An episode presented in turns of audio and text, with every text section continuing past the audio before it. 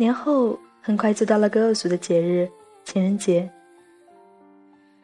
鹿晗特地挑了那天，跑去花店买了束康乃馨，想送给吴亦凡。走到医院门口，发现有点诡异的隆重，于是舔着脸折回花店，让店员送过去。刚交代好吴亦凡科室的位置，电话就响了。你的花呢？鹿晗愣了愣，移开手机看看屏幕，确定了来人后，忐忑的开口：“吴亦凡，你可以去当神棍了。”嗫嚅了半天，发现自己这么畏畏缩缩，很不男人，于是义愤填膺的吼了回去：“不对，小爷为什么要买花给你？”“呃，那是我理解错了，看来对于你的心意，我要再考虑考虑。”吴亦凡若有所思的挂断了电话，鹿晗愣在原地，眉毛打结，纠结了半天。店员看他一脸便秘的表情，也疑惑着这花到底送不送呢？还没来得及开口询问，只见眼前的青涩少年一把抓起那束鲜花，夺门而去，嘴里好像还嘟囔着：“好汉不吃眼前亏，看把你小子追到手，再敢在小爷我面前牛。”店员摇摇头。啊现在的帅哥果然都有男朋友了。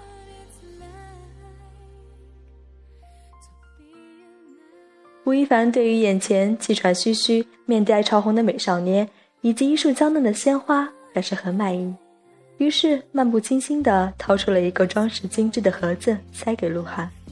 鹿晗显然没想到自己还有礼物，大人不计小人过，立马抛开刚刚的不快。笑得跟朵花似的，笨手笨脚拆开了礼盒，眼前的东西却让鹿晗的表情很是复杂。吴亦凡见旁边人已经发生了很久，只好轻咳一声提醒他。鹿晗惊喜一般拿起盒子里的礼物，一根和以前自己脚上一样的红绳，除了样子有点新之外，连纹路和材质都是完全相同的。你以前的那根断了。也有点不大好，我就学着重新做了一条，和你那个尺寸一样。那个要不要我帮你戴上？吴亦凡精妙的语言组织能力好像瞬间消失，没头没脑的说了一堆：“我像个刚恋爱的愣头青。”鹿晗看着低头给自己系绳子的吴亦凡，额前垂下的刘海遮住了眉目，有些看不清他的表情。握惯了手术刀的手正笨拙地和一根红绳斗争，完全不见平日里的熟练。鹿晗咽了咽干涩的喉咙，鼻子有点酸酸的，不知怎的，思绪就飘到了从前。鹿晗从小体质弱，可无奈家里虽然一屋子的医生老师，也没科学到哪儿去，反倒迷信的很，不仅给鹿晗起了个女孩的名字，还请了风水师傅看相。照着吩咐系了红绳，说是不然体弱的小孩是要被带走的。还记得妈妈头回给自己系绳子的样子，当时的陆妈还正值风华正茂的年纪，不过连日里为着鹿晗的身体操心的很，好在听见风水师傅几句安慰的话，总算稳住了情绪。红着刚哭过的眼睛，手还有些颤抖。默默将绳子系在了鹿晗脆弱纤细的脚踝上，鬓边的刘海滑落，稍稍挡住了眼底的情绪，挣扎着勉强把绳子系牢，又抬起脸温柔地对着儿子，是不愿让自己的孩子感觉到哪怕一丝失望的决心。记忆里母亲摇摇欲坠的身影，好像和眼前的影像模糊的重合。吴亦凡总算手忙脚乱地结束了斗争，抬起头，却是鹿晗呆呆地瞪着他，不忍心打断，就这么望着这个小家伙。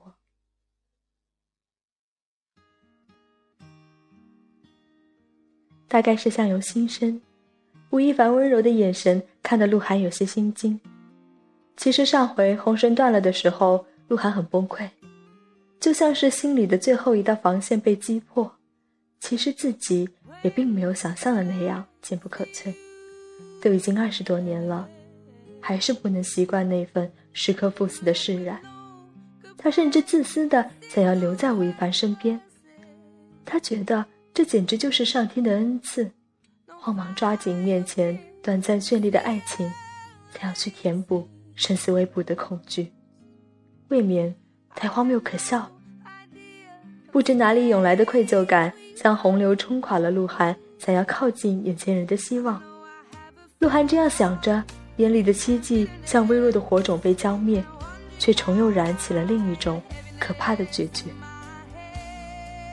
吴亦凡，你别爱上我，其实我也就图个乐。吴亦凡刚要抚上鹿晗脸颊的手僵在半空中，脸上柔和的神情都还未来得及抹去，大脑宕机。真的，我我就和你玩玩，没其他意思，你别当真啊。鹿晗清了清嗓子，戏谑的表情僵硬的爬上眼角，嗓音略显清冷。吴亦凡停在半空的手无力的垂下，目送鹿晗轻巧的转身离开。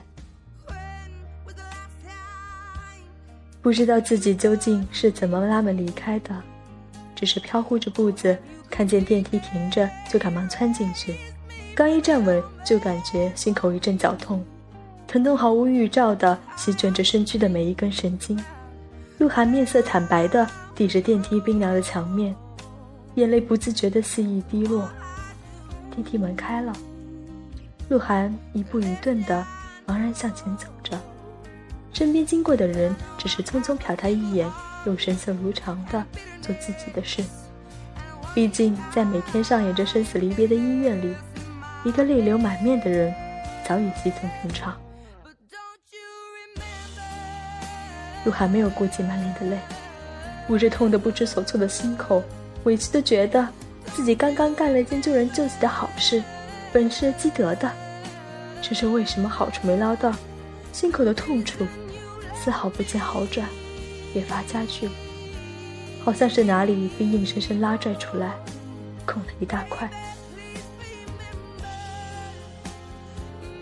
冰冷的医院大厅外，阳光正好，明媚的扫清着街角的每一处阴霾。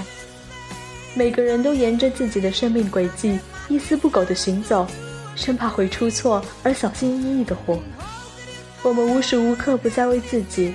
为别人的行为负责，总是要认真的计算好每一步的偏差，每一步的后果。